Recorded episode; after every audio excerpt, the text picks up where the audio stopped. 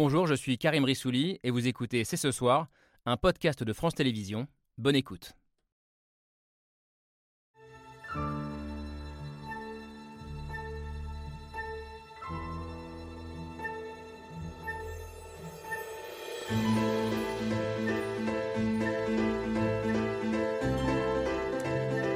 Bonsoir à toutes et à tous, soyez les bienvenus sur le plateau de C'est ce soir.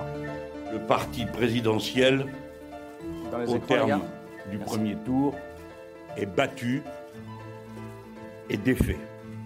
Électeurs patriotes de droite, de gauche et d'ailleurs, vous pouvez faire entrer à l'Assemblée un groupe national très important comme jamais dans l'histoire politique de notre pays. Face aux extrêmes, nous ne céderons rien, ni d'un côté ni de l'autre. Jean-Luc Mélenchon, Marine Le Pen, Elisabeth Borne. Que fallait-il voir dans ces trois visages? Que fallait-il comprendre de leur discours, de leur rhétorique, de leur sémantique? Nous allons essayer ce soir avec nos invités de tirer les leçons de ce premier tour des législatives, marqué d'abord par une grève des urnes inédite, record battu sous la Ve République. Trois visages qui semblent confirmer aussi le nouveau paysage politique, ces trois blocs apparus lors de la présidentielle. Et puis la soirée d'hier a aussi fait surgir un autre débat, une question qui interroge les valeurs et le rapport à la République des uns et des autres. Pour la majorité présidentielle, Jean-Luc Mélenchon est-il aussi dangereux que Marine Le Pen Le Front républicain, le fameux cordon sanitaire, doit-il désormais également s'appliquer à la gauche, comme le disent certaines voix dans le camp macroniste? Bref, l'opposition entre, guillemets, le camp de la raison et les extrêmes est-elle dangereuse pour le débat démocratique? C'est ce soir, c'est parti. C'est ce soir avec Laura Adler. Salut Laure. Et Camille Dio, bonsoir. Euh, il s'est passé pas mal de choses euh, hier soir euh, lors de ces, ces élections, quelques surprises ici et là et des questions beaucoup plus profondes, euh, que ce soit sur le divorce d'un grand nombre de Français avec le vote, sur nos institutions, le manque de représentativité de l'Assemblée nationale notamment. On va, on va débattre de tout ça euh, avec vous, mesdames, et avec euh, celles et ceux qui sont sur ce plateau. Bonsoir Vincent Martini. Bonsoir. Merci d'être avec nous, professeur de sciences politiques à l'Université de Nice et à l'École Polytechnique. Dernier livre en date, livre collectif, euh, L'entreprise Macron à l'épreuve du pouvoir et euh, ce soir, l'entreprise Macron à l'épreuve de ses législatives.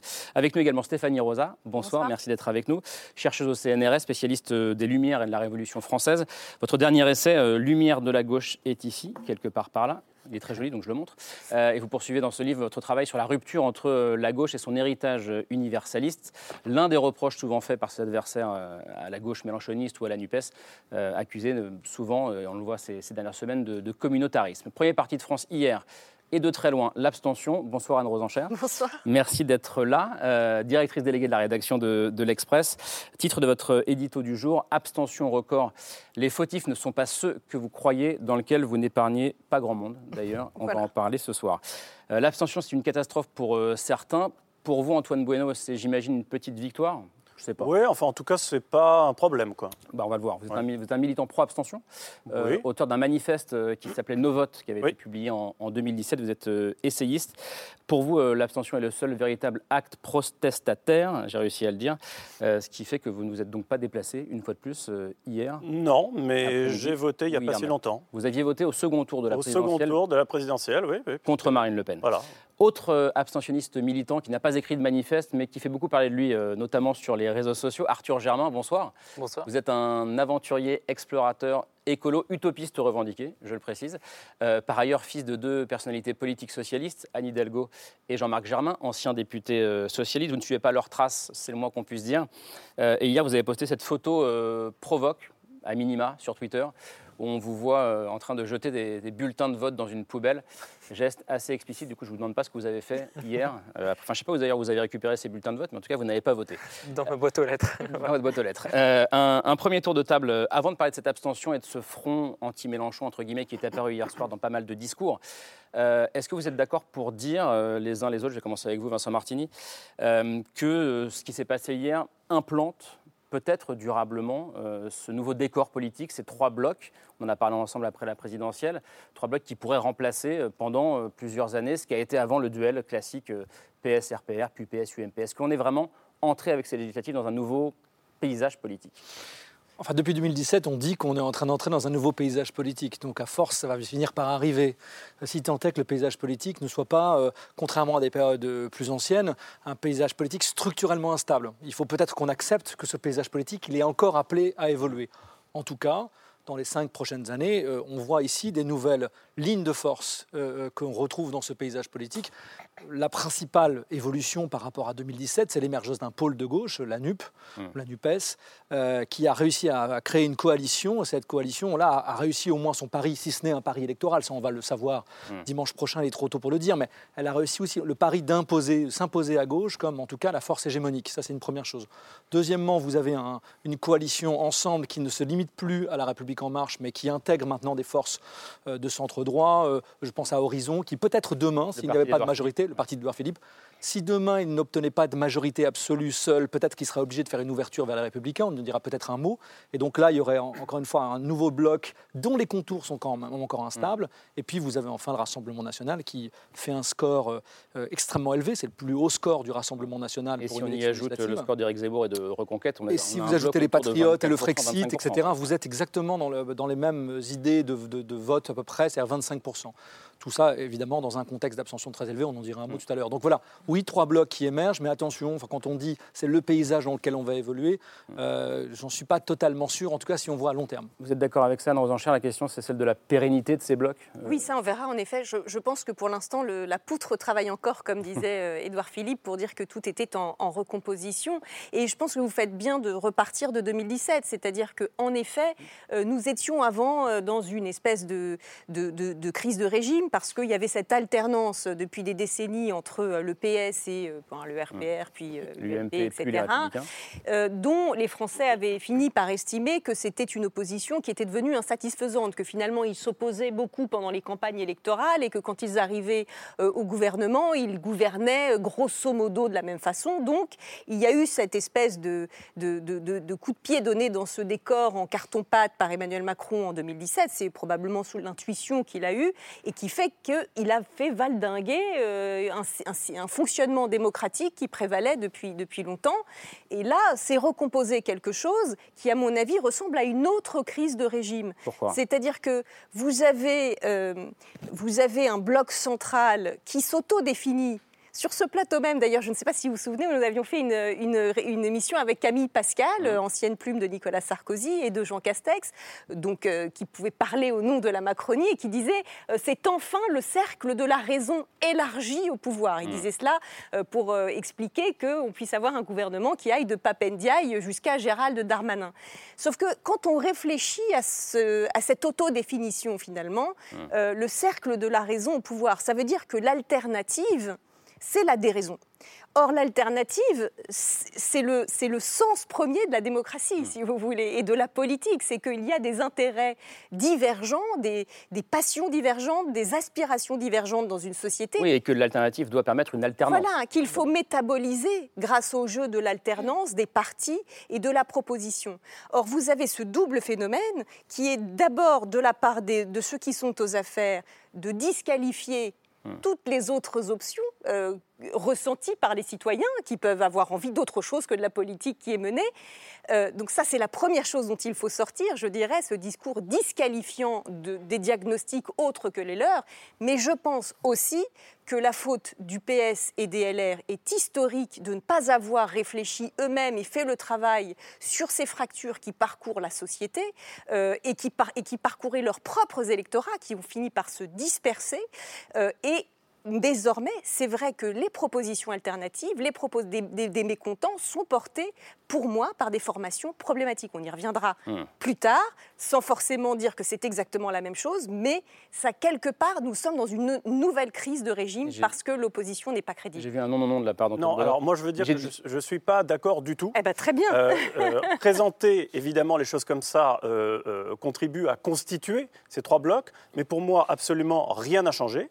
Surtout maintenant qu'on est aux législatives, vous avez un, un duel extrêmement classique gauche-droite. Vous avez une coalition de centre-droit et qui sera vraiment de centre-droit-droit si ils doivent faire appel au LR de ce côté-là. Et puis de l'autre côté, quelque chose qui n'a absolument pas nouveau du tout, qui date des années 70. C'est une union de la gauche, hein, c'est Mitterrand qui l'avait inventé. Et là, on a les mêmes formations politiques à peu près qui se retrouvent, avec une extrême droite en embuscade. Avec, pardon, avec une nouveauté à gauche quand même, c'est que c'est la première 70. fois que l'union de la gauche se fait autour du candidat le plus radical. Oui, oui, oui. Mais quand on présente les blocs comme ça, on en oublierait presque toutes les composantes de ces Hmm. blocs-là et le fait qu'ils ne sont pas d'accord sur tout. Et que là, euh, je suppose qu'on va venir sur les véritables enjeux de ces législatives. le véritable enjeu, c'est euh, majorité absolue ou majorité relative. C'est-à-dire qui on va désigner comme étant le poil à gratter en chef principal. Est-ce que ça va être Jean-Luc Mélenchon ou est-ce que ça va être Édouard Philippe? Parce que s'il y a une majorité absolue Hmm. euh, pour euh, ensemble, hein, pour les groupes autour du président de la République, vous pouvez bien vous douter que certaines composantes de cette majorité, surtout dans l'optique des prochaines présidentielles, ne vont pas bouder leur plaisir de faire euh, bien payer cher cette très courte majorité absolue. Stéphanie Rosa, de quel- dans quel camp vous vous situez pour le coup? Qu'est-ce que vous retenez, vous, de ce qui s'est passé hier? Est-ce que ces trois blocs euh, sont là pour durer? Ou est-ce que, comme le dit euh, euh, Antoine Bonneau, rien n'a changé? Alors, je, je vais, je, vais, je vais adopter une motion de synthèse. je dirais que euh, enfin, ce qui a changé, à mon avis, la première chose à dire, c'est euh, l'extrême instabilité. Et là, je rejoins euh, ce qui a été dit en partie. L'extrême instabilité du paysage politique, euh, puisque. euh, de toute façon, là, on est sur, euh, on est sur 48% d'électeurs. Donc, autre- autrement dit, tout peut changer si euh, les 53% qui se sont abstenus, 52, 53, euh, se mettent tout à coup à voter. Ils peuvent complètement renverser euh, la table. Alors, je ne pense pas que ça va être le cas la semaine prochaine. hein. En six Il y a jours, il y a peu- de chance, mais Non, il y a peu de chance. Mais ça, ça prouve quand même une grande instabilité. La deuxième chose, c'est que euh, euh, d'un point de vue sociologique, il y a quand même des évolutions dans les électorats euh, des, des diverses, des diverses forma- formations. Certes, euh, la NUP, elle incarne une union de la gauche qui, par certains aspects, rappelle les anciennes, euh, euh, les, les- unions de la gauche précédentes, surtout celles des années 70. Mais sa sociologie, la sociologie de l'électorat a beaucoup changé. Et euh, le, disons, l'évolution la plus notable et, et la plus triste quand on est de gauche, c'est que l'électorat populaire boude en grande partie euh, cette, euh, cette alliance de la gauche. Et continue de la que- bouder malgré les efforts déployés par, par les Insoumis et Jean-Luc Mélenchon. Et alors, il n'a pas sais- réussi à faire revenir les classes populaires vers son parti. Bah, c'est peut-être aussi lié à la ligne adoptée. Mais euh, donc, est-ce que les efforts sont euh, dans le bon sens? Pas forcément, on ne sait pas. En tout cas, ce qui est certain, c'est que c'est un électorat euh, qui est massivement dans les centres-villes, euh, dans les classes, euh, disons. Euh, les fonctionnaires euh, de moyens à supérieurs, on va dire, euh, et que les, vraiment le- la- les- les- dans les classes populaires, cet électorat, et l'électorat y compris de Mélenchon, il a reculé depuis 2017. Donc, euh, à- vu de ma fenêtre, c'est un phénomène notable. Arthur Germain, que- qu'est-ce que vous retenez de ce début de discussion? Euh, je suis d'accord. euh, en fait, le, paysage politique, il n'a pas tant changé que ça. On a, on a trois euh, blocs qui, se, qui sont effectivement qui tirent un peu plus vers les extrêmes. Mais ça, ça, démontre aussi, ça démontre une, certaine rupture avec le système. On a un système qui fonctionne de moins en moins bien. On va de plus en plus vers le mur. Donc forcément, on a ces trois blocs qui se tirent et qui sont vraiment en rupture les uns avec les autres. Et quelque chose qu'on n'a pas souligné, c'est que l'abstention, non seulement elle augmente, mais les générations qui arrivent, notamment la mienne, hein, je crois que chez, chez les 18-34, il y a à peu près 70% des gens qui ne sont pas allés voter. Euh, ça, c'est vraiment un changement majeur, parce que de plus en c'est-à-dire que de plus en plus, de- il y aura de plus en plus de, de- de non-votants euh, à cause de ça. Je pense que c'est peut-être ça le plus gros changement, et en fait, ça montre une rupture avec le système euh, en profondeur. Ouais, Alors, si je, puis me, si je puis me permettre, euh, les jeunes, ils se sont abstenus de législatives, mais ils ont voté à la présidentielle. Moi, je trouve que la rupture avec le système, elle est très relative, parce qu'en fait, le bonapartisme de la Ve République, il a fonctionné à plein. Et là, même les jeunes, ils sont allés voter euh, pour le président de la République. Donc, c'est à nuancer. J'ai moi-même même. voté, hein, je veux le dire. Bah oui, voilà. j'ai pas voté aux législatives, mais j'avais voté au premier Vous avez voté pour qui pour que les choses soient, soient J'avais voté pour Jean-Luc Mélenchon pour une raison qui est très simple, c'est que euh, il proposait pour moi une, une- une espèce de, de- de réflexion sur la société, sur le système dans sa globalité. Je pensais que, en tout cas, son élection pouvait amener cette réflexion euh, dans le, sy- enfin, sur, sur l'intégralité du système, chose qui manque aujourd'hui. Alors, on va essayer de comprendre pourquoi vous avez voté à la présidentielle et pas à Et au deuxième justement, tour, vous avez voté quoi? J'ai pas voté. vous n'avez pas voté. Euh, trois blocs, quatre blocs peut-être, euh, effectivement, puisque l'abstention était de loin hier le bloc, euh, vous le disiez, un ultra majoritaire. Alors, à qui la faute? Je sais que vous n'aimez pas la question posée comme ça, mais on en débat quand même après le mail de Pierre Michel.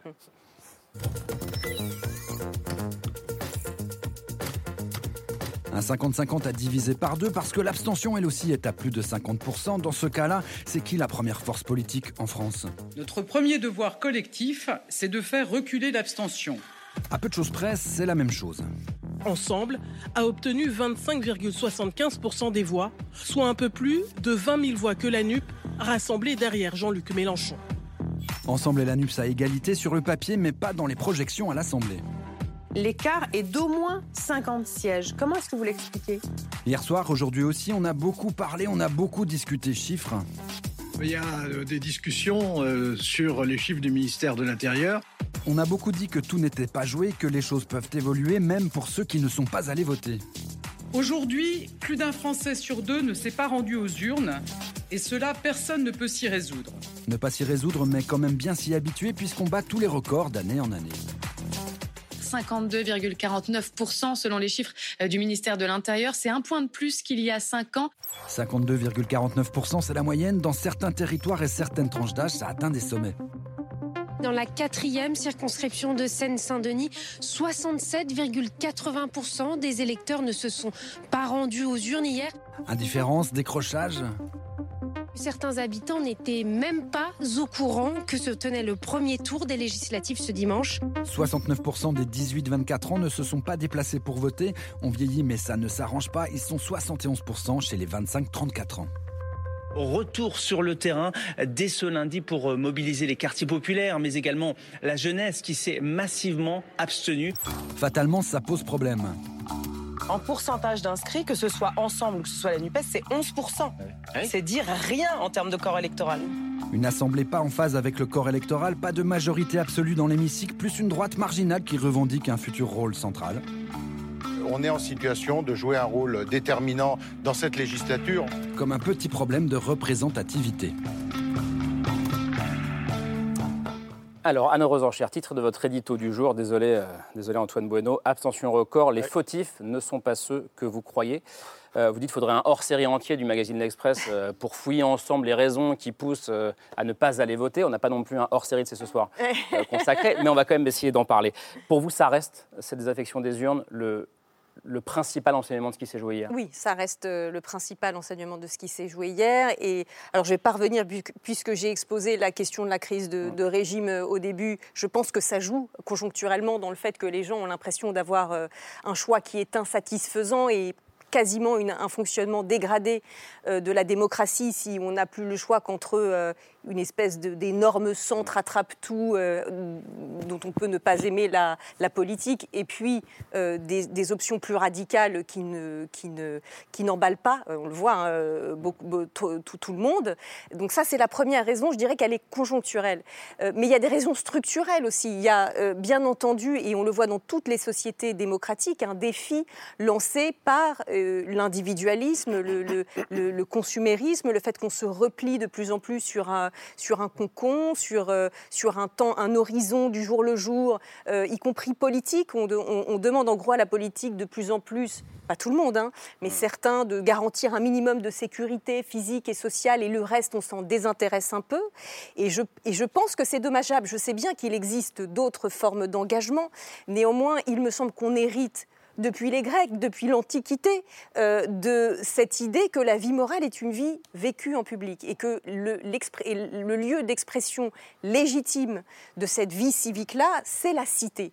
Donc je ne sais pas comment on s'organise euh, différemment pour que tout le monde puisse avoir sa voix au chapitre, hein, une personne, une voix, que dans le cadre euh, de la cité et de la citoyenneté. Le reste, je veux bien qu'on puisse se plaindre de beaucoup de choses, mais ça me semble dangereux. Voilà. Vous parlez justement de repli sur soi, sur la sphère privée. Ça, ça fait écho à un reportage que j'ai trouvé assez intéressant dans le journal Le Monde ce matin. Alors, c'est pas un hors-série, mais en tout cas, ils ont essayé de donner la parole à des abstentionnistes. C'est la, journaliste Sophia Fischer euh, qui allait faire le tour des plages du Var dimanche après-midi, donc dans le sud de la France, euh, où se jouait, euh, selon elle, un dimanche en famille et loin des urnes. Et donc, elle est allée demander à ceux qui étaient sur la plage s'ils étaient allés voter ou non et pourquoi. alors, il y a ceux qui n'étaient pas du tout au courant de la tenue euh, d'un scrutin euh, hier après-midi. Et puis, il y a ceux qui ne sont pas allés voter parce qu'ils parce qu'ils se sentent complètement extérieurs à la sphère politique, ils se sentent exclus euh, de ce qui se passe, notamment sur les plateaux télévisés. C'est le cas du couple qu'on voit sur la photo avec leur petite fille qui explique qu'ils n'y comprennent rien, qu'ils ne se sentent pas conviés dans la conversation et que les politiques parlent de chiffres, de mesures qui sont complètement abstraits pour eux, qui n'ont rien à voir avec leur quotidien. Et ce qui ressort finalement de ce reportage, c'est que pour beaucoup d'entre eux, bah, finalement, dans la difficulté du quotidien entre les fins de mois difficiles, le travail, etc., eh bien, profiter d'un dimanche au soleil sur la plage, c'est beaucoup plus important que, que d'aller voter. Vous n'étiez pas sur les places du Var hier. euh. Non, non, j'étais j'étais vraiment à Paris, euh, et à Paris-Plage, mais j'y étais pas non plus. Ça vous parle, ce, ce que disait Anne Rosencher, ce que, ce que, ce que Bah- dit aussi Camille, c'est-à-dire le, le- le repli sur la sphère privée? Non, ça me parle vraiment pas du tout. C'est-à-dire que je vois, moi, les choses de manière euh, très différente, voire complètement opposée. Alors j'aurais mille choses à dire, mais Bah, la première chose que je voudrais dire, c'est que c'est pas grave l'abstention. C'est pas grave sur le plan institutionnel, parce que n'y aurait-il qu'un seul électeur qui se présenterait aux urnes? N'y aurait-il que trois personnes allant voter? Les institutions fon- fonctionneraient exactement de la même manière. C'est ça la représentation, le système de la représentation. C'est fondé sur cette fiction-là. Cette fiction qu'un élu, quel qu'il soit, un homme, une femme, un barbu, un moustachu, etc., peu importe, représente la totalité de la nation. Si vous voulez mettre le doigt dans l'engrenage de la représentativité, on ne s'en sort plus. La seule assemblée représentative du peuple, c'est le peuple lui-même. Donc de toute façon, l'abstention, quel que soit son niveau, demain, il y aura une Assemblée nationale, ça fonctionnera exactement de la même manière. Et en plus, vous l'avez entendu, Elisabeth Borne, ce taux d'abstention record est un aiguillon, force le gouvernant à essayer de trouver des solutions pour, entre guillemets, démocratiser nos institutions. Donc c'est un acte politique. Toutes les- compris. exactement, et surtout, ça n'est pas stérile politiquement. Toutes les réformes de modernisation, de démocratisation de nos institutions ont été aiguillonnées depuis des décennies par l'abstention. Donc c'est tout bénef, c'est pas grave, et en plus, ça démocratise. Alors je crois que vous êtes un peu maximaliste et un peu excessif, mais dans votre remarque, il y a de la justesse et de la vérité. Ah, merci Laure. Je ne pense pas que les abstentionnistes ne pensent pas des choses très importantes et très intéressantes. Je sûr. ne pense pas que les abstentionnistes n'aient pas voté d'une certaine façon. Ce sont des citoyens à part entière et n'ont pas à être disqualifiés de la communauté des citoyens. Je pense, comme vous l'avez dit si bien, que beaucoup de jeunes et des moins jeunes comme moi pensent que la politique, ça se fait pas en mettant un bulletin de vote dans une urne. Mais ça se fait faut- aussi mais- pour ma génération. Mais je pense aussi, pour revenir à ce que vous disiez, qu'il y a une fatigue démocratique, une fatigue démocratique des institutions, là je vous rejoins, une fatigue démocratique des citoyens qui sont appelés à voter. Et puis j'aimerais bien avoir votre avis sur une espèce de technicité du discours, de l'absence d'enjeu euh, dans, ce- dans- dans les hommes et les femmes politiques sur les législatives, franchement, ça ne nous donnait pas envie d'aller voter. Même si j'y suis allée, parce que j'ai été élevée comme une personne. On m'a appris depuis que je suis toute petite que quand on est un citoyen, on a des droits, mais on a, on a aussi des devoirs. Mais franchement, Et- et- alors est-ce que cette technicité du discours a éloigné la plupart des personnes à aller voter Est-ce qu'il n'y a puis, pas une elle- spécialisation du politique? Allez-y Vincent Martini, puis on, on écoutera aussi la réponse d'Arthur Germain sur... euh, Euh, non, mais il y a plusieurs éléments de réponse. Je pense que c'est intéressant que vous disiez ça parce que Emmanuel Macron avait dit en, en 2017 dans sa campagne, justement, je veux sortir de la technicité de la, de la- la politique. Le problème, c'est que les politiques abreuvent les citoyens de chiffres et en fait, il faut redonner des grandes directions. Bon, on voit bien que ça n'a forcément pas forcément. Il faut arrêter de prendre les citoyens pour des, des imbéciles. Enfin, je veux dire, c'est aussi facile, je trouve, de faire passer les abstentionnistes pour des idiots qui ne comprennent rien à la politique. Ah Alors que la plupart du temps, justement, c'est des gens qui ont envie de faire bouger les choses et qui voient le vote comme une forme de passivité, finalement. Et ça, ça, dans ma génération, ça, c'est quelque chose que je vois énormément. Euh, on a besoin d'agir, on a besoin de changer les choses. Et les rapports du GIEC sont de plus en plus pressants.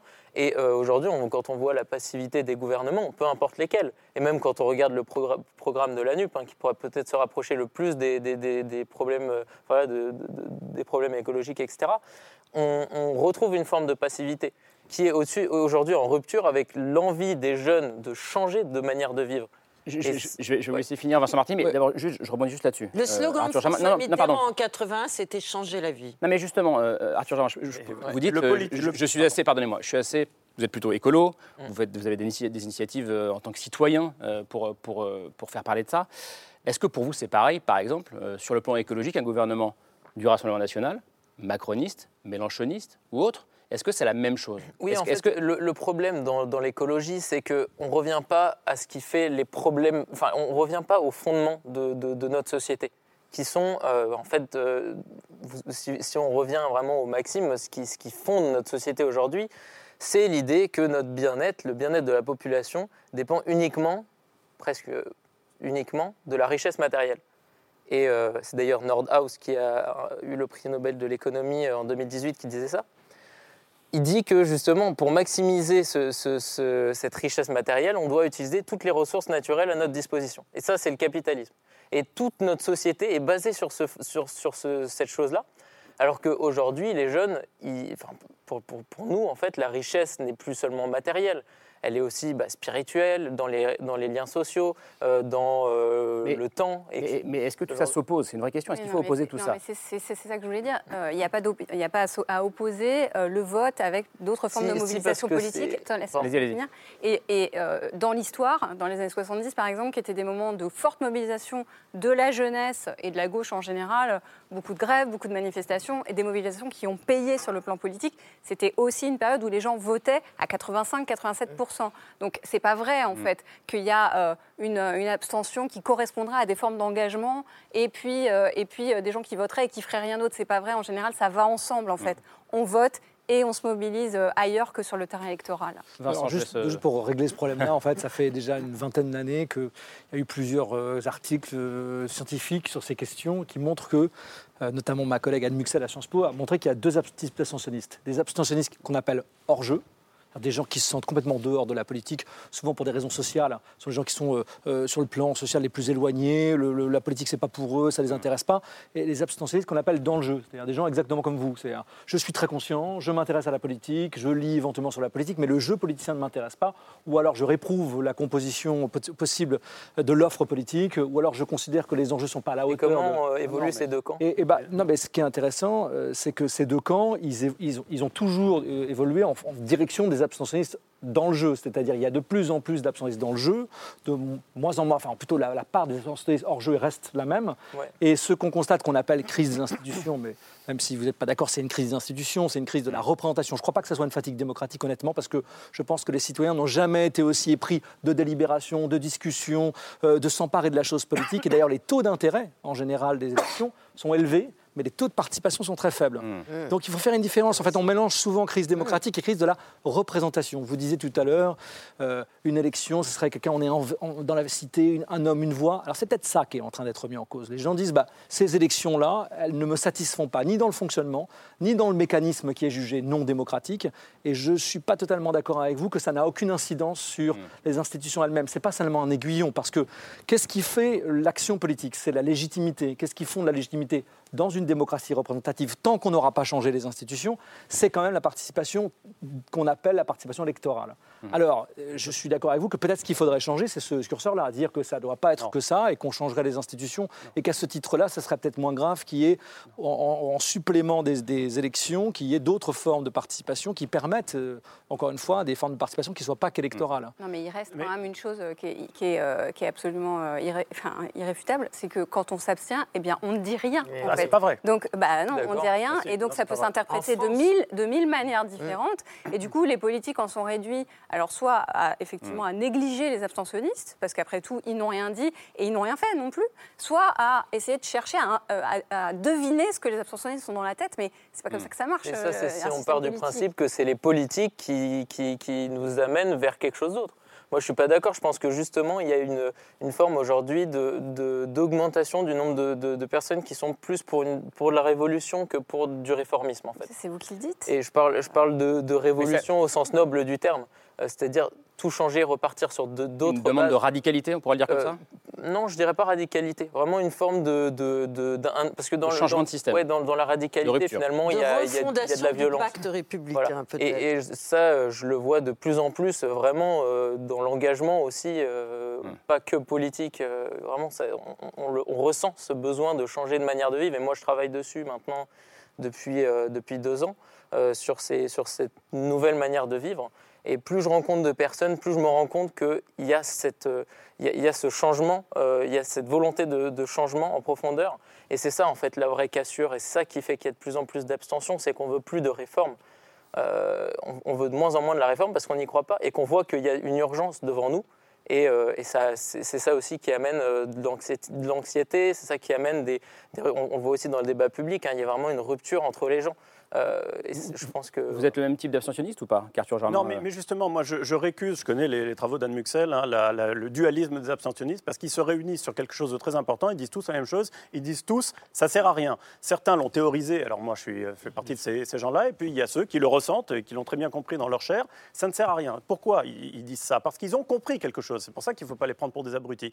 Ils ont compris que le pouvoir, c'est plus que c'était, c'est plus que c'était il y a deux siècles. Le pouvoir, c'est quelque chose d'extrêmement diffus aujourd'hui. Le politique a beaucoup moins de capacité de changer les choses aujourd'hui. Ça, il n'y a pas besoin d'être polytechnicien ou d'avoir fait Sciences Po, hein, on le sent très très bien. Et donc, l'utilité du vote elle-même s'est érodée. Et c'est ça que dit l'abstention. Vous posiez la question de l'écologie. Eh bien, demain, c'est une très bonne question, si on a un pouvoir NUPES, euh, évidemment, euh, quasiment impossible, ou si on a euh, ensemble la, majorité autour d'Emmanuel Macron euh, qui l'emporte, je ne suis pas certain que la capacité d'action de l'un ou de l'autre gouvernement en matière écologique soit extrêmement différente. Parce que le monde est extrêmement complexe et que les possibilités d'agir dans ce monde extrêmement complexe sont très limitées. Donc probablement que les politiques qui seraient menées par l'un ou l'autre des gouvernements se ressembleraient beaucoup. Probablement qu'on rentrerait, par exemple, puisque c'est ça le chemin qui va être tracé, dans les clous qui ont été euh, posés par l'Union européenne avec la diminution, par exemple, de 55% de nos émissions de gaz à effet de serre à l'horizon 2030. L'un ou l'autre gouvernement, la même chose. Anne Rosenchère, vous qui disiez c'est c'est dangereux, c'est comme ça que vous avez fini votre dernière intervention. hein. Oui, oui, un peu. Mais je, je pense que bah, les, les arguments d'Antoine Bueno sont, sont toujours bons, mais je pense que, euh, Merci. Antoine, Merci vous, vous romantisez un petit peu trop euh, parfois l'abstentionnisme et vous considérez que tous les, derrière chaque abstentionniste, il y a un philosophe Non, non, pas du tout. politique Non, pas du tout. abouti. Je pense qu'il y a mille raisons de- de- de- de- d'expliquer l'abstention. Il y a des raisons de dépit, des raisons de désamour, de, des, des raisons culturelles lourdes dont je parlais de, de, lundi. De, je crois que c'est c'est Castoriadis, enfin, le philosophe qui appelait ça le- la culture de l'égoïsme. Anne, euh, ça sert à qui rien, c'est la base.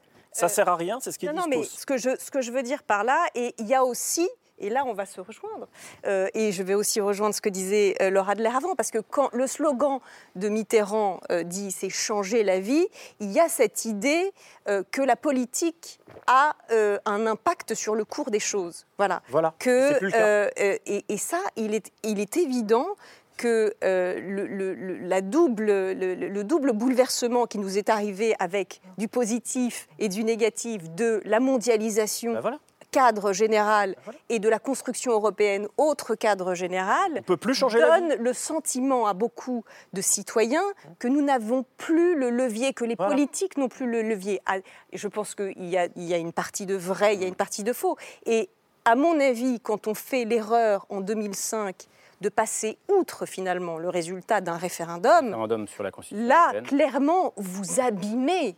Vous abîmez l'image de la politique et du fait que le, le- le vox populi, vox dei, comme on dit, c'est-à-dire la voix du peuple et la voix de Dieu, enfin c'est celle qui décide du destin de la nation, euh, eh bien là vous abîmez quelque chose.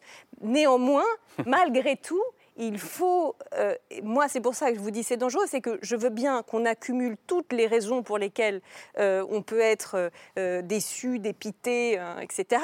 Mais comme disait Churchill, la démocratie c'est le pire des systèmes à l'exception de tous les autres. Et je ne sais pas comment on fait vivre une démocratie sans vote. Voilà.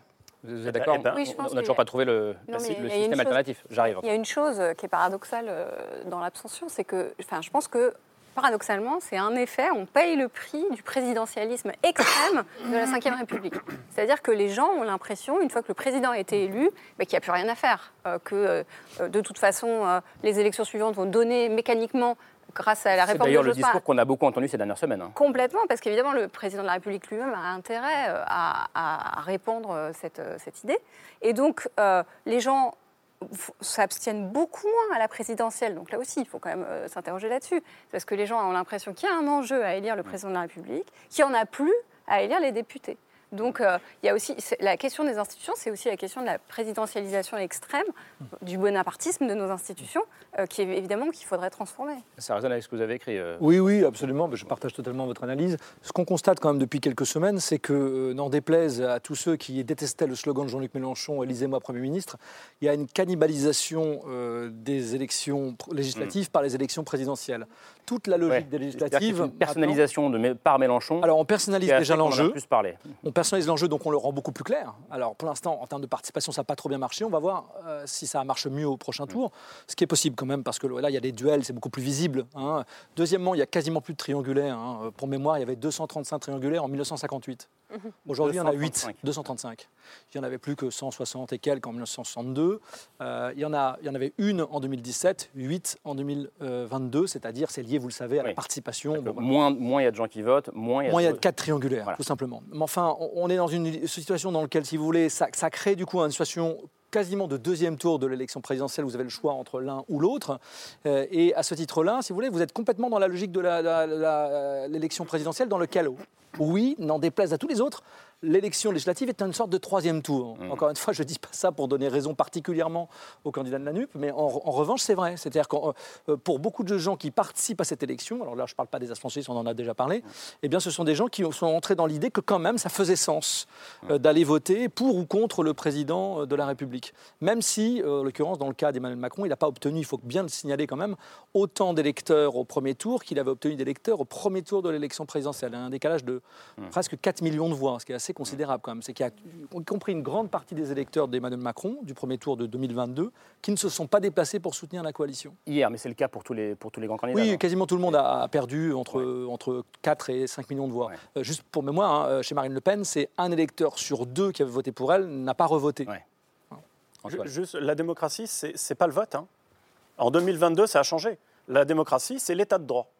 Le vote fait partie d'un ensemble extrêmement large qui est l'état de droit, c'est-à-dire le fait de disposer individuellement de droits et de libertés qu'on peut faire valoir, qu'on peut défendre, par exemple devant des tribunaux. Ça, c'est extrêmement important parce qu'il n'y a pas d'homothétie. Vous avez des pays dans lesquels vous n'avez pas d'état de droit et vous pouvez voter. Alors, c'est plus ou moins truqué, on est d'accord, mais même si c'est pas truqué, c'est pas une démocratie. Donc ça, c'est extrêmement important. Et donc, il faut bien comprendre que du coup, on est dans un sy- système aujourd'hui qui est mixte, qui est à la fois démocratique et autre chose. Cette autre chose, c'est la technocratie. Et c'est pour ça que moi, je suis pas d'accord, euh, parce qu'on faisait allusion tout à l'heure à 2005, c'est-à-dire, euh, Anne, c'était le, le traité constitutionnel européen, on est passé outre, mais euh, on n'abîme rien du tout.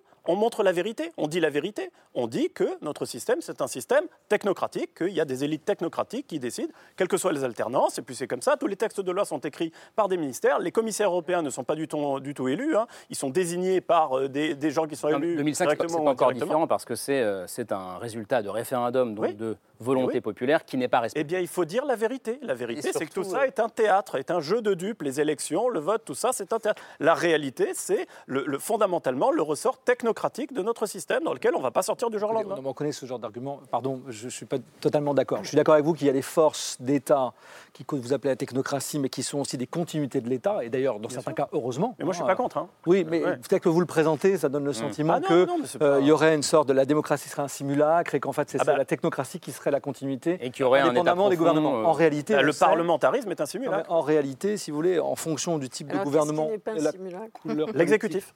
De la couleur politique que vous avez, vous n'avez pas exactement la même politique qui est menée quand même. Euh, c'est en gros, c'est ça, ça- ce que vous dites peut conduire à comprendre. Je ne sais pas si c'est ça que vous voulez dire, mais qu'en gros la gauche, la droite, la gauche radicale, l'extrême droite, ce sera la même chose. Mais en, en réalité, je ne crois pas que ce soit vrai. Euh, c'est pas que l'état de droit la démocratie, c'est aussi les procédures électorales qui ne sont pas dans l'état de droit. L'état de droit, c'est un ensemble de blocs de liberté reconnus par la Constitution, défendus par des pouvoirs. Euh, le, procédure électorale, c'est une autre forme de la démocratie, c'est une autre composante de la démocratie. Et puis après, il y a ce qu'on appelle une culture démocratique, c'est-à-dire la possibilité qu'on a ici de délibérer, mais surtout dans la rue, euh, d'exprimer, euh, la liberté d'expression. Tout ça, ce n'est pas que l'état de droit. Je, je peux, je peux répondre juste d'une phrase Ouais. D'une phrase pour dire j'ai entendu tout à l'heure tout, tout euh, tire vers les extrêmes aujourd'hui. C'est exactement l'inverse. Tout tire vers le centre, puisque l'extrême droite et l'extrême gauche, enfin ce qu'il était, on ne sait plus si ce sont des extrêmes d'ailleurs, euh, rabotent.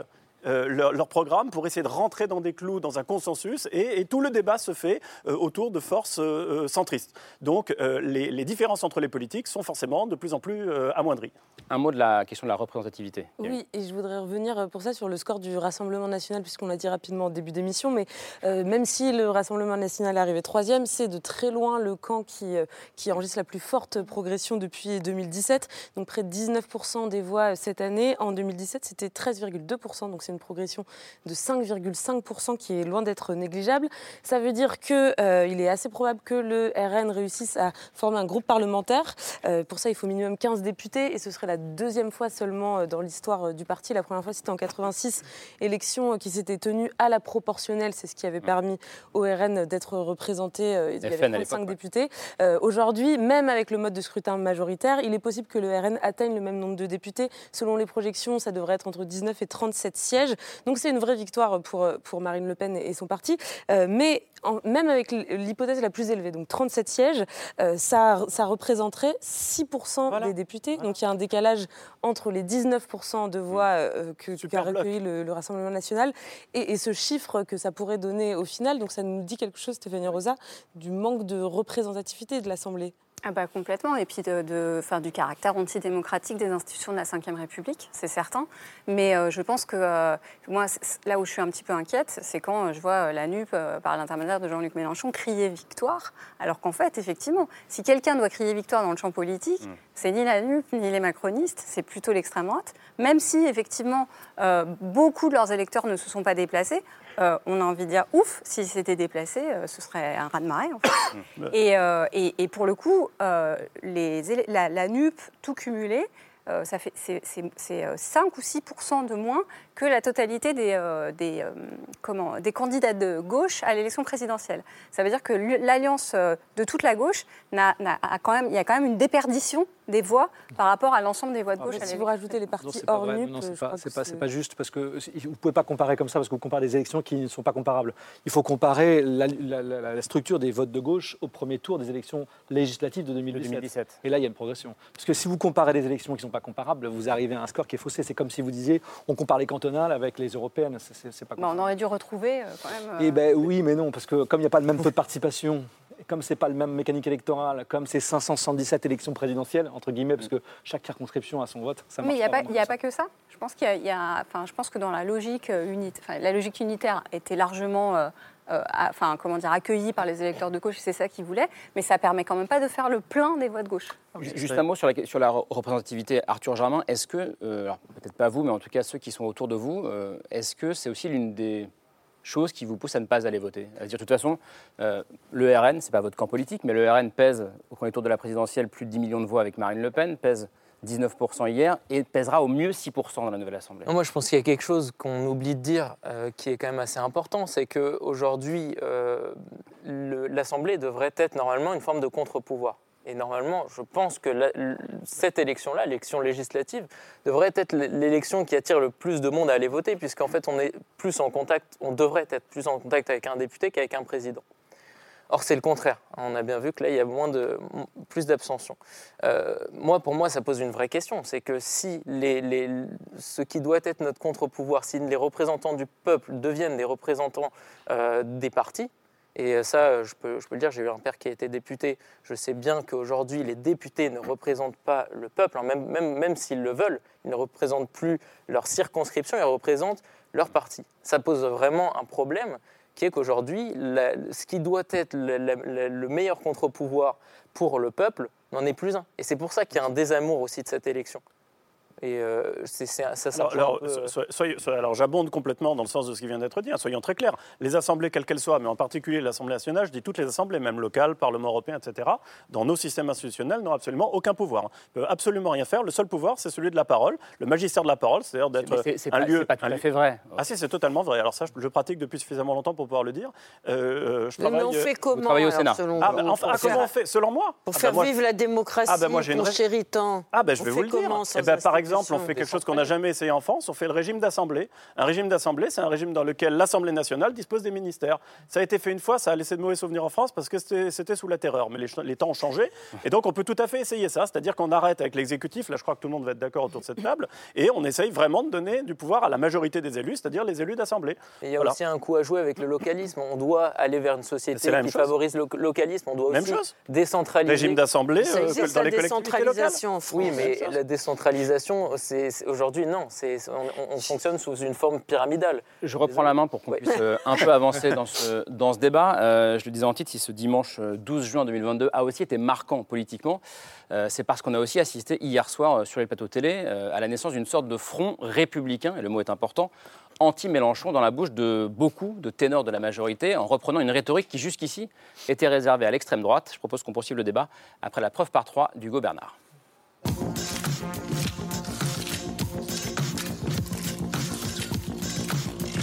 La preuve par trois commence par cette image. Une photo prise hier soir à Paris et dans laquelle il y a Grantin, Elisabeth Borne.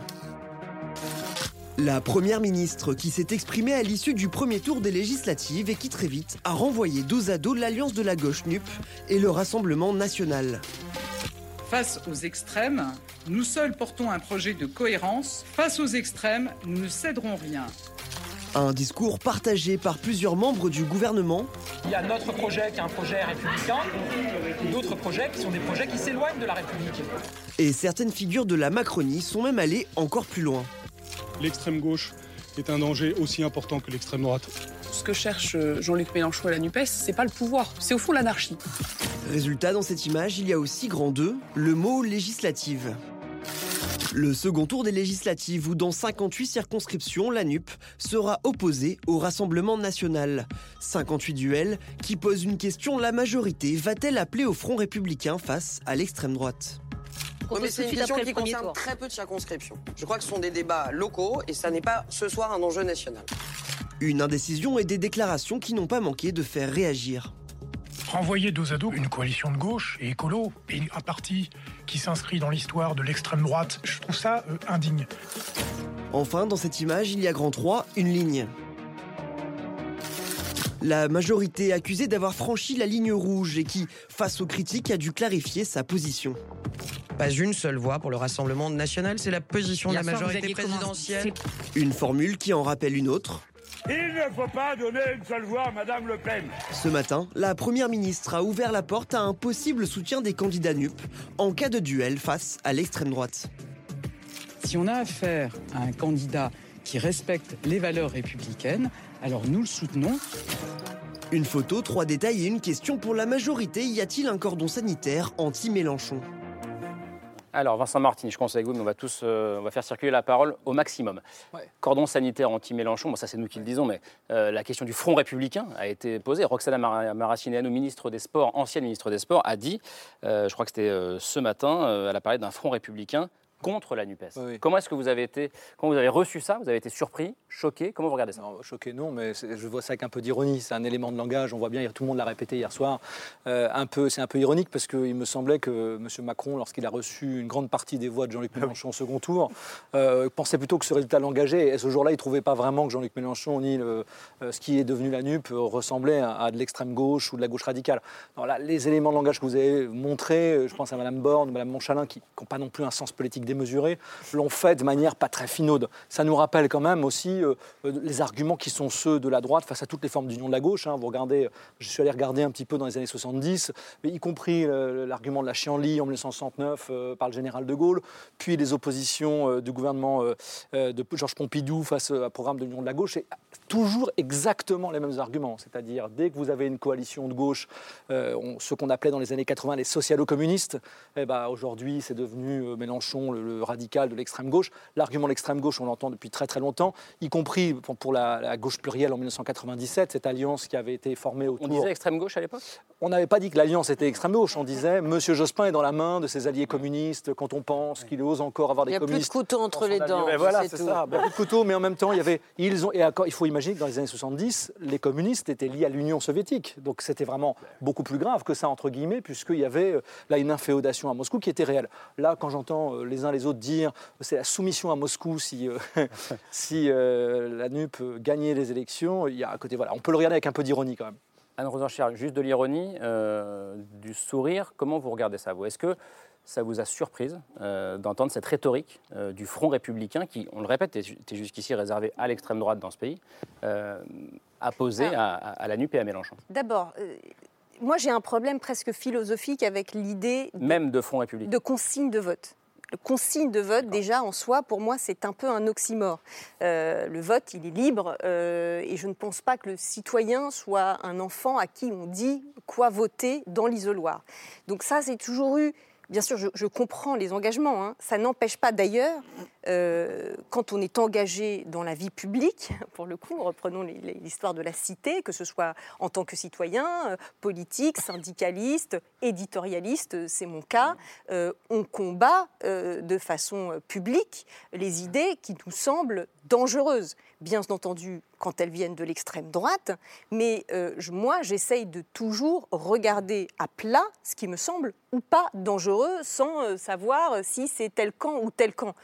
Euh, et moi, je considère, j'enlève complètement la partie économique parce qu'il me semble que la partie économique doit être ouverte absolument et euh, les disqualifications du type c'est les chars rouges, place de la Concorde, telles qu'on les avait entendues euh, pour, pour Mitterrand, voilà, sont, sont, prêtes à sourire. En même temps, on voit bien ce que ça veut dire, c'est que c'est toujours les autres sont nuls en économie, quoi, ceux qui ne mmh. sont pas au gouvernement.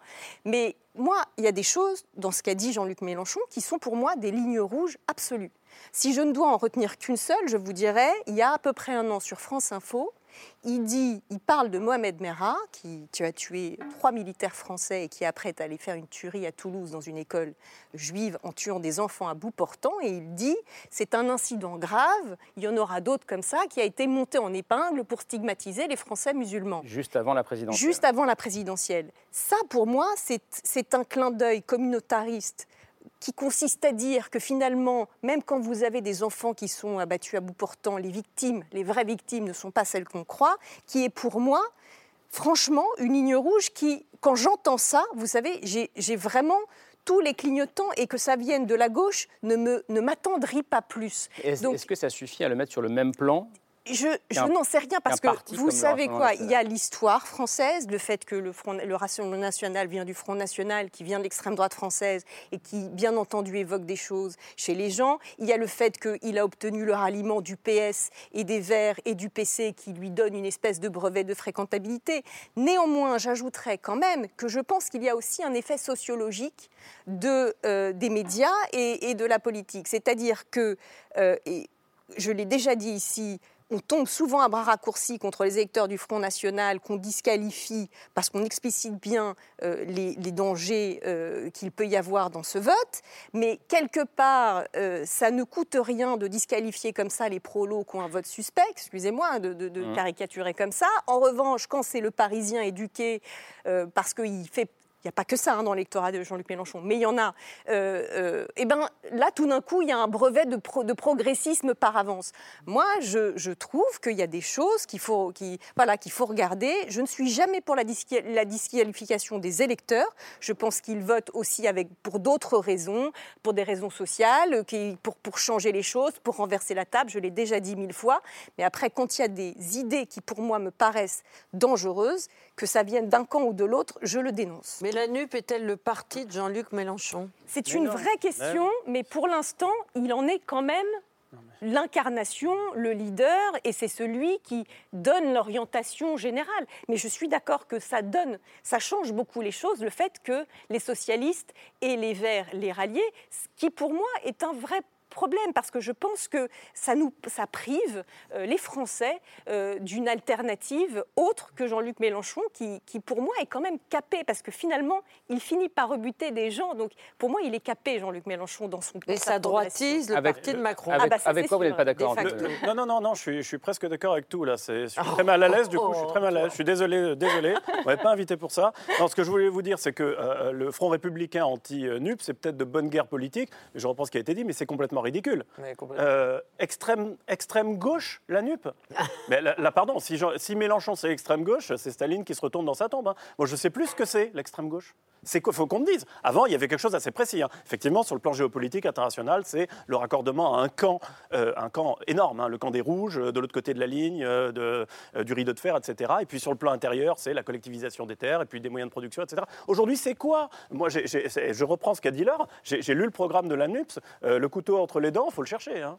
Arthur Germain, vous, qui avez voté Mélenchon euh, tiens, à la présidentielle, vous vous sentez euh, insulté, disqualifié quand vous entendez euh, non, les ténors de la majorité dire ça Je trouve ça assez ridicule parce qu'on est dans une période cruciale de, notre société. On a des enjeux hyper importants dans les prochaines années et on est en train de parler de front républicain, d'alliance, de... Puis moi personnellement, déjà l'alliance NUPES, bah, ça m'a vraiment refroidi à l'idée de revoter pour Jean-Luc Mélenchon parce qu'il y avait tout simplement des intérêts qui n'étaient pas communs. Tout à J'ai fait. pas, j'ai pas compris cette alliance.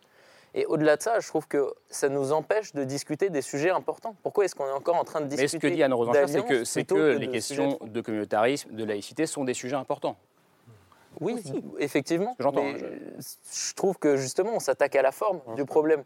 On s'attaque à la forme du problème, on s'attaque pas du tout au fond. Euh, C'est c'est de ça qu'on doit discuter. C'est pas de euh, est-ce que Jean-Luc Mélenchon euh, a dit telle ou telle chose il y a cinq ans. De toutes les façons, un président, on les lit pour, euh, pour, pour, pour ce qu'il y a derrière lui, pas En pour. l'occurrence, euh, là, c'est pour Matignon par ailleurs, en plus. Stéphanie Rosa. euh, Oui, alors moi je suis, euh, je, je rejoins, euh, je, je vous rejoins quand vous dites que euh, bien sûr euh, le fait- agiter, euh, comment dire, euh, le- la, la peur des rouges, c'est un classique, on va dire, de, de la droite, euh, un peu à chaque fois que euh, la, la gauche menace, menace le pouvoir en place. Enfin, électoralement, hein, pas, pas autrement. Là, c'est Maintenant- une partie de la République En Marche qui a entonné cet hymne. Oui, mais c'est- enfin, voilà, le c'est centre- c'est le centre, donc. c'est le centre droit, on va dire. Ah, voilà. Maintenant, maintenant, je, je- là où, euh, là où je suis, je suis quand même, euh, je suis, enfin, faut quand même dire que vu la personnalité de Jean-Luc Mélenchon, euh, la NUP donne les bâtons pour se faire battre quand même, parce que c'est effectivement une personnalité.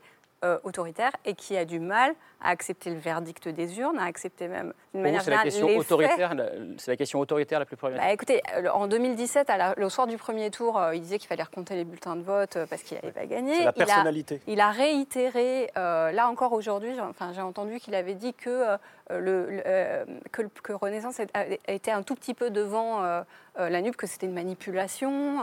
voilà, et donc c'est. Et alors, il y a, y a Alors, les propos que, que a, Ouais, a sur les chiffres, c'est plus, c'est assez compliqué euh, en, en réalité. Euh, on peut Non, le dire juste d'une phrase, juste pour, pour préciser pour ceux qui nous regardent, qui n'ont peut-être pas Oui, vu la, ça. la bataille de chiffres depuis hier, c'est que le, le ministère de l'Intérieur euh, euh, a utilisé un étiquetage des candidats qui a sorti certains candidats soutenus par euh, la NUPES, notamment dans les Outre-mer, euh, de, de l'étiquette NUPES. Du coup, Le Monde a, a refait, enfin le journal Le Monde a, a mené tout un travail pour recompter et réétiqueter candidat par Candidat par et ce qui permet, selon leurs estimations, à la NUPES d'être très légèrement devant ensemble, mais tout est dans Mais c'est vrai que là, je me mets dans la tête d'un abstentionniste, ça peut donner envie d'aller voter beaucoup la semaine prochaine. Oui, franchement, oui. c'est- on est là-dessus. Je vous laisse terminer, pardon. Non, mais ce que je veux dire, c'est qu'effectivement, c'est, euh, les propos effectivement complotistes euh, de la part euh, d'un re- un responsable politique de gauche, c'est pas acceptable. Euh, et donc, euh, effectivement, cette personnalité, ça- ça, elle est. ça le classe à l'extrême euh, gauche. C'est plus que c'est, c'est pas, c'est pas ça que c'est pas forcément, mais en tout cas, Mais euh, est-ce que est-ce que est-ce que c'est pas ça légitime des craintes. dangereux, l'espèce de relativisme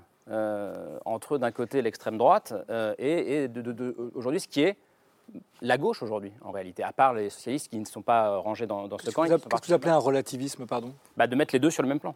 Oui, ah bah, euh, Alors, Alors, une oui fois, là, non. là, c'est Bah oui et non. c'est opérer des jugements moraux. Enfin, euh, euh, tout dépend comment vous observez la politique. Et c'est d'ailleurs là où on, on est en train de flirter sur des lignes un peu mouvantes, là, tous ensemble, parce qu'il y, a- il y a ceux qui défendent leurs opinions, leurs convictions comme des citoyens, ceux qui essayent d'observer la vie politique euh, un peu en se mettant à distance. Moi, il n'y a pas de jugement moral. Après, vous pouvez dire que dans la nature de ces mouvements, ils ne sont pas du même ordre. Vous pouvez dire que le Rassemblement national est un parti anti-système qui s'est constitué comme une- sur une base d'une dénonciation d'un système. On l'a dit ici à plusieurs reprises, il- l'extrême droite, on sait ce que c'est. Euh, y a, non pas on sait ce que c'est sur le plan moral, mais on, sait comment la caractériser. Elle a des pratiques politiques particulières. Voilà, ça c'est une chose. L'extrême droite, euh, on parlait de son absentéisme à l'Assemblée nationale, par exemple. On, parlait de la violence dans ses déclarations euh, vis-à-vis des leaders dits de système, etc. Il y a toute une série d'éléments hein, qui, la caractérisent. On peut, pour moi, il y a deux sujets quand on parle de la NUP. C'est ça qui est difficile. Parce qu'on essaye de limiter la NUP à Jean-Luc Mélenchon et de dire que finalement, elle serait résumée par Jean-Luc Mélenchon. Mais c'est Jean-Luc Mélenchon lui-même qui présente les choses. Non, mais ça, c'est son problème. Il mais c'est pas parce que élisez-moi Premier mais ministre. c'est pas parce que lui se présente. Et toute la NUP a repris euh, cette. euh, euh, C'est deux logiques différentes. D'abord, il y a un coup de communication qui est de créer un enjeu au chef d'une coalition, et, il en est le chef, ça c'est vrai. Mais une coalition, ce n'est pas un parti politique, c'est pas la même chose. C'est pour ça d'ailleurs qu'à Ensemble, ils n'ont pas voulu faire un parti unique parce qu'ils avaient déjà un chef suffisamment fort pour en plus pas faire un parti unique. La NUP, c'est exactement la même chose. C'est une coalition. Elle a un représentant qui n'est pas au pouvoir, donc ça fait une différence entre Emmanuel Macron et Jean-Luc Mélenchon. Ce représentant, il a mille objets de critique et tout ce que vous dites est à une grande part de vérité. Mais encore une fois, une coalition, ce n'est qu'une coalition. Quand j'entends les gens disent ah, je ne peux pas voter pour la NUP parce qu'ils ne sont pas tous d'accord sur tout. Enfin, c'est le principe d'une coalition. C'est la différence entre un parti et une coalition. Et même beaucoup de gens ont voté pour le Parti socialiste ou le RPR, alors même qu'à l'intérieur, il y avait des carpes et des lapins pendant des décennies. Donc, on ne doit pas être euh, fantasmé sur l'homogénéité de ce qu'on pense. Après, sur le- je reviens sur mon idée euh, d'équivalence. Euh, si vous observez la pratique- les pratiques euh, politiques euh, des gens de la France Insoumise, du Parti Socialiste ou d'Europe Écologie Les Verts, qui ont beaucoup de points communs. Souvent, ces gens sont alliés dans des exécutifs locaux, régionaux. Vous n'avez pas du tout les mêmes pratiques du pouvoir. Donc, techniquement, vous ne pouvez pas dire, par exemple, que euh, Europe Écologie Les Verts, le PS ou LFI sont des partis anti-système. Ce ne sont pas des partis anti-système. Ce sont des partis qui disent voilà, on n'est pas d'accord avec tout plein de choses, mais en revanche, et Non, mais la Jean-Luc question- Mélenchon la le répète, si je suis élu Premier ministre, comme il le dit, euh, bah, qu'est-ce qui se passera? Les gens disent mais vous allez faire quoi? Ben, Je ferai la cohabitation comme dans un système normal. Je respecterai les institutions, je respecterai le président. Chacun sera à sa place. Mais au fond, la question qui est posée euh, depuis plusieurs semaines, c'est plus, plus la- l'attaque en complaisance avec le communautarisme qu'autre chose, en réalité. mais là, alors c'est intéressant Depuis- depuis cette idée parce semaines. euh, y a une surinvestissement de ces questions, euh, y compris dans les médias, qui fait qu'on parle énormément de ça. Et en réalité, à chaque fois, on est surpris de voir que l'élection présidentielle, bah, finalement, pour la plupart des gens, tout le monde s'en fiche et que c'est pas Ah. un- une logique de vote. Et qu'à ce titre-là, si vous voulez, quand on dit la vraie gauche irréconciliable, c'est sur la laïcité. J'entends ça moi depuis des années.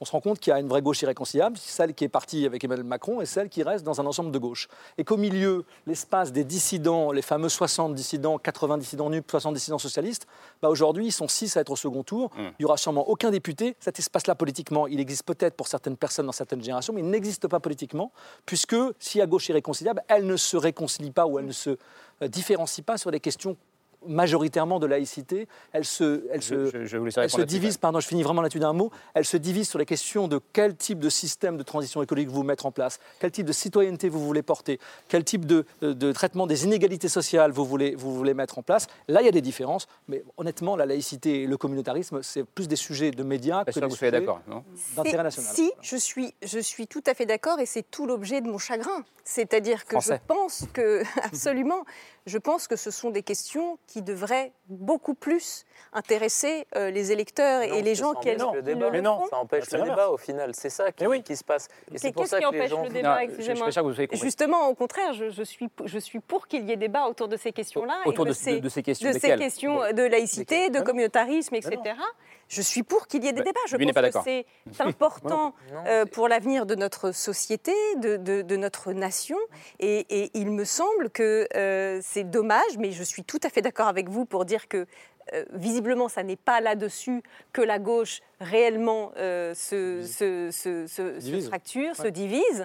Euh, pourtant, il y a, me semble-t-il, euh, de grandes tendances euh, au sein de la gauche. Et pour l'avoir oublié, parce que si jamais ça n'était pas si important que ça, excusez-moi, les ouvriers voteraient pour Jean-Luc Mélenchon.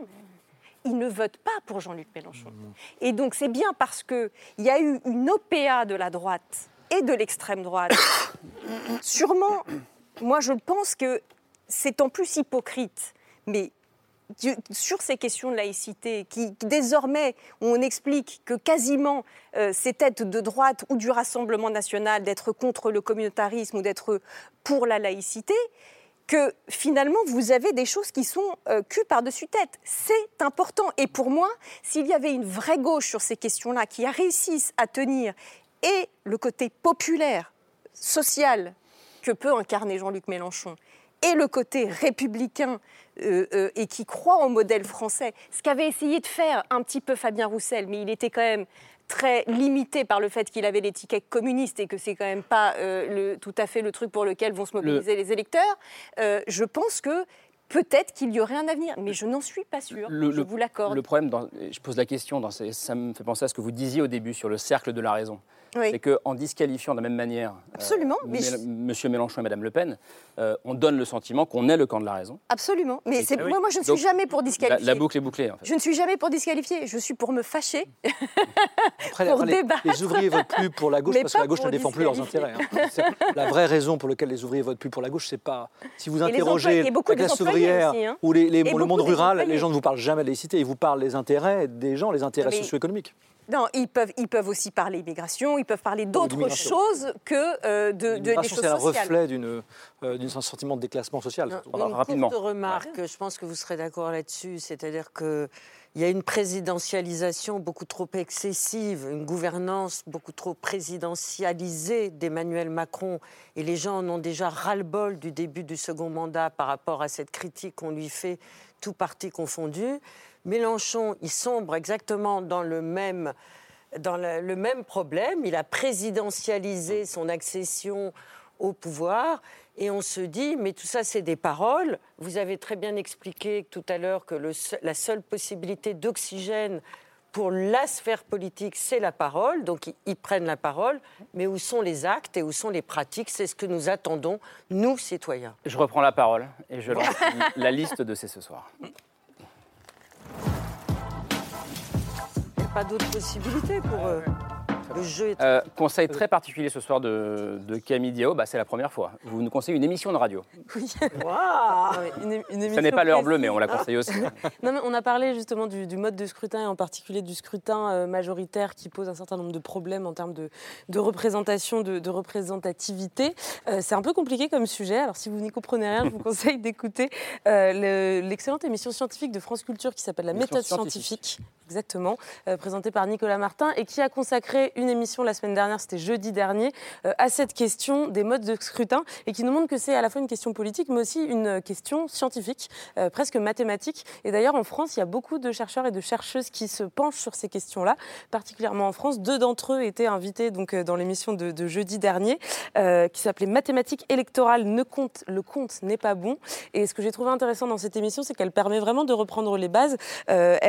Comment ont été théorisés les différents modes de scrutin, par quelle époque, euh, par qui, à quelle époque, par qui, pardon, quelles sont leurs limites, est-ce qu'il existe ou non un mode de, de, scrutin idéal, un système de vote qui serait plus juste que les autres? Et puis s'intéresse aussi à des expérimentations, à des réflexions en cours, et notamment euh, au scrutin à jugement majoritaire. Vous vous souvenez peut-être qu'il avait été expérimenté pendant la primaire euh, populaire.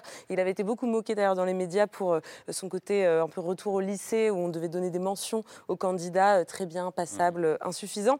Alors même qu'il s'agit pour le coup d'une expérimentation euh, très, très sérieuse euh, qui se base sur le, le travail de, de, grands chercheurs et chercheuses. Donc tout ça euh, est à retrouver dans la méthode scientifique de jeudi dernier. C'est en replay sur le site de France Culture. La méthode scientifique. Bah, Juste un truc, ouais. hein, aujourd'hui avec le téléphone portable, on peut faire de la démocratie directe comme on le faisait il y a 2000 ans à Athènes. Euh, on peut peut-être essayer, hein, ça devient possible. Plutôt que de noter des chauffeurs Uber ou euh, ces voyages sur TripAdvisor, pardon, c'est une marque. Voilà. C'est quelque chose que je lance dans le débat public comme ça. Hein. Surtout, on a, meilleure la, on représentation, a vu la marque de votre téléphone, attention. Euh, J'ai entendu. Camille, euh, Camille, non, c'est l'or. Vous, c'est l'or, c'est ça? Euh, Peut-être. Vous, vous c'est l'or, enchanté. Oui. Moi, je, je suis l'or. Ben, je ne, oui, je ne sais pas. Je ne sais pas si je suis l'or. Mais en tout cas, ce que je sais, c'est que j'ai lu ce court ouvrage d'Alain Suppiot. Ah. Non, ce n'est pas un gauchiste. Non, ce n'est pas un wokiste. Non, ce n'est pas un radical. C'est un professeur, c'est un universitaire qui enseigne en France et aux États-Unis. C'est un de nos plus grands économistes spécialiste et philosophe du droit. J'ai l'impression que Anne le connaît. J'apprécie énormément les travaux. Et alors, il vient de publier un court texte qui s'intitule La justice au travail. Ça, je pense que ça va tous et toutes nous réconcilier sur ce plateau parce que c'est un des domaines les plus importants pour la nouvelle mandature d'Emmanuel Macron. Or, le diagnostic d'Alain Suppiot, qui se base sur une histoire de la justice au travail, qui dit que c'est constitutif de l'histoire de la démocratie, remonte même à Solon, donc euh, vous voyez, il remonte à la haute antiquité. Il dit que ce problème de la justice du droit au travail n'a jamais été aussi malmené que durant la dernière mandature d'Emmanuel Macron. Il dit que la manière dont les travailleurs essentiels ont été précarisés, ont été évacués, de la scène politique, après avoir été pendant ces deux années de pandémie du Covid, été applaudis tous les soirs à 20h, ont été complètement mis hors du champ socio-politique de cette mandature d'Emmanuel Macron. Il s'inquiète du mépris de ce même président vis-à-vis -vis de ce qu'on appelle les corps intermédiaires et il s'inquiète de la précarisation du travail en général, de l'empire de la dématérialisation de ce travail qui rend la protection du droit au travail pour chaque travailleur de plus en plus problématique. Et ce livre était véritablement une sorte d'appel à la possibilité de la protection sociale et de la République solidaire telle qu'elle s'est constituée après la Seconde Guerre mondiale pour que l'État, pour reprendre une formule assez violente qu'il utilise à plusieurs reprises dans ce texte, l'État cesse de s'auto-détruire lui-même. Et il prend l'exemple d'EDF et de la sécurité sociale. Donc c'est un texte absolument, je crois, indispensable à lire pour savoir ce qui nous menace et ce qui peut encore nous protéger dans notre démocratie, parce que nous vivons encore, et j'en remercie les, les, institutions en démocratie. Le titre euh, du livre d'Alain Supio La justice au travail d'Alain Supio, aux collections Seuil Libelle. C'est un libelle du Seuil. Merci beaucoup. Euh, il faut qu'on rende l'antenne, on est en retard évidemment comme d'habitude. Merci euh, Laure euh, Ekaï, merci à vous euh, Antoine Bueno, merci Arthur Germain d'être venu dialoguer ce soir. J'ai trois livres à présenter. je ne sais pas par qui je commence. Allez, par vous, Vincent Martini, je ne l'ai pas avec moi, mais il va apparaître. Dernier livre, le livre collectif, L'entreprise Macron à l'épreuve du pouvoir. C'est aux presses universitaires de Grenoble. Merci beaucoup. Anne Rosencher, le vôtre, il est ici. Votre chagrin français, il est toujours là. J'espère que ça va mieux quand même. Écoutez, oui, je me console, j'essaye. Et Lumière de la gauche, Stéphanie Rosa, aux éditions de la Sorbonne. Merci beaucoup à vous d'être venu. C'est ce soir reviendra demain autour de 22h45. Bonne fin de soirée. Merci.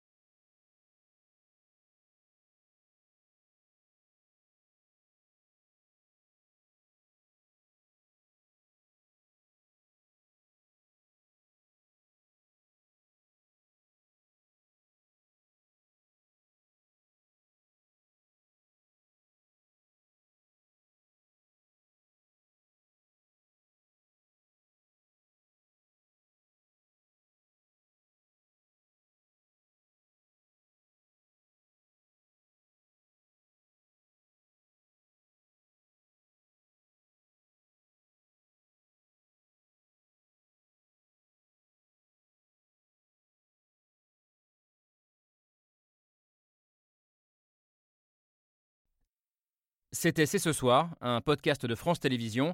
S'il vous a plu, n'hésitez pas à vous abonner. Vous pouvez également retrouver les replays de l'émission en vidéo sur France.tv.